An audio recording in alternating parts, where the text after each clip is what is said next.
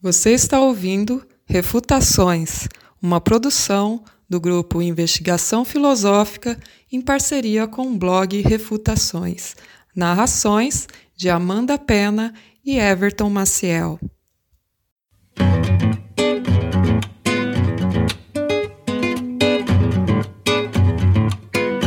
Sobre socialistas de iPhone, por Sajid Salles.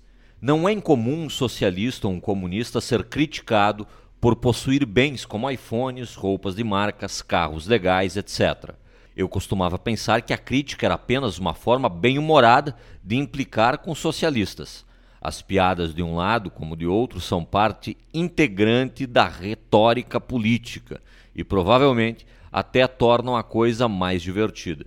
Recentemente, contudo, tenho visto tentativas sérias de defender que há mesmo alguma hipocrisia em ser um socialista e possuir um iPhone. Nesse texto, argumento que esse não é o caso. Socialistas podem dormir tranquilos mesmo com seus iPhones debaixo do travesseiro. Imagine que João seja um socialista e que ele tenha um iPhone. Por que raios João é hipócrita? Vou considerar duas tentativas sérias de responder a essa pergunta mas começo por algumas observações gerais.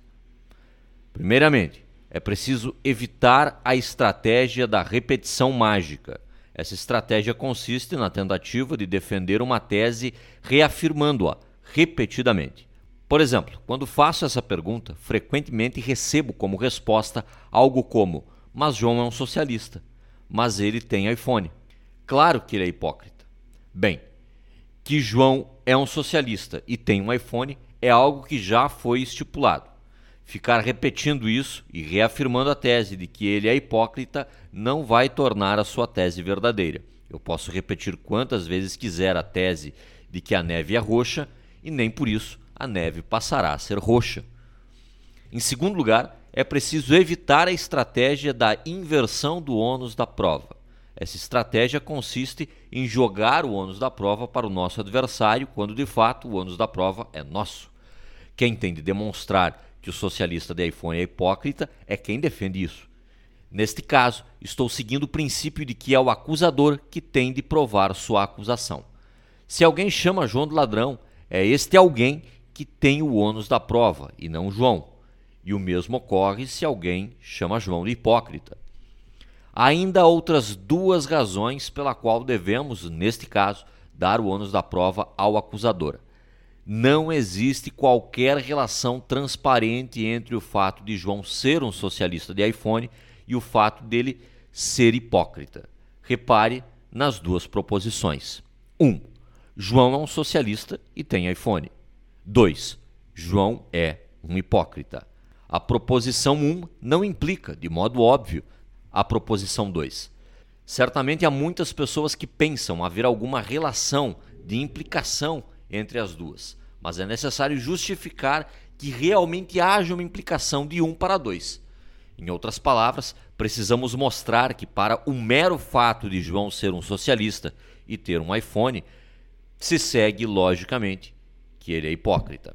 Infelizmente, nem sempre esses pontos acima são levados a sério Há pouco vi um pequeno artigo de opinião escrito por Marcelo Chiarello, no qual se defende que é impossível ser um socialista de iPhone sem ser hipócrita. Fui ler o artigo curioso sobre como Chiarello iria mostrar isso. Para minha surpresa, mesmo que ignoremos todo o ruído presente no texto, xingamentos, generalizações, agressões, etc., é difícil considerar o texto uma defesa da tese em questão.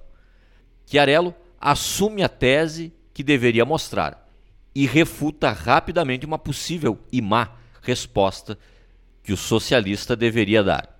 Com isso, ele espera concluir que não é possível ser um socialista de iPhone sem ser hipócrita. Nenhum argumento positivo é fornecido de forma explícita a favor de sua tese. A questão é tratada como se o socialista de iPhone fosse quem tem o ônus de mostrar que não é hipócrita isto é, como já disse, um erro. Pois então, será o mero fato de João ser socialista de iPhone que o torna hipócrita? Como é que um implica em dois? Grosso modo, uma pessoa hipócrita é aquela cuja prática não condiz com suas crenças. A estratégia de defender da tese da hipocrisia, então, deveria ser a mesma que a crença de que o socialismo é correto, não condiz com a prática de possuir iPhones e outros bens desse tipo. Uma vez que a crença no socialismo não condiz com as práticas de ter um iPhone, todo aquele que for um socialista e possuir um iPhone será, por isso mesmo, o ponto-chave desta estratégia é a seguinte tese: Tese do socialista de iPhone. Acreditar no socialismo não condiz com a prática de possuir iPhones. Será essa uma tese verdadeira? Frequentemente sustenta-se que o socialismo não é um ordenamento social favorável ao desenvolvimento de novas tecnologias e produtos sofisticados, como, por exemplo, um iPhone. Sendo assim, aqueles que defendem o socialismo estariam defendendo, mesmo que sem saber, um ordenamento que não é favorável à produção de iPhones. Assumamos que isso seja verdade, como de fato penso que seja. Podemos concluir que o socialista de iPhone é um hipócrita? A resposta, evidentemente, é que não. Do mero fato de João defender um ordenamento social que é desfavorável à existência de um produto, que torna a existência desse produto muitíssimo menos provável, não se segue que ele será um hipócrita se possuir este produto. As razões pelas quais João defende o tal ordenamento podem ser completamente independentes da sua aprovação e não dos produtos desfavorecidos pelo mesmo. As razões pelas quais João defende o tal ordenamento podem ser completamente independentes da sua aprovação ou não dos produtos desfavorecidos pelo mesmo. De fato, João pode até mesmo implicitamente aprovar o produto como uma coisa muito boa. Se quiser, suponha que João considere o iPhone uma verdadeira maravilha, que esteja disposto a aceitar que um bom aspecto do capitalismo é favorável à produção desse tipo de produto. A razão dele de ser um socialista, neste caso, não teria nada a ver com ele gostar ou não de iPhones. A razão dele poderia ser sua crença, seja ela verdadeira ou falsa, de que o socialismo promove um mundo mais justo. Se este fosse o caso, então sua prática de possuir iPhones seria perfeitamente condizente com as suas crenças. Uma vez que a situação acima é possível, é simplesmente falso que o mero fato de alguém ser um socialista de iPhone se segue que seja um hipócrita. Pode-se objetar que ao comprar um iPhone, um socialista está, primeiro, incentivando os lucros de uma grande empresa privada e, segundo, incentivando o modo de produção capitalista, algo que um socialista provavelmente seria contra. No fim das contas, ele estaria incentivando o capitalismo.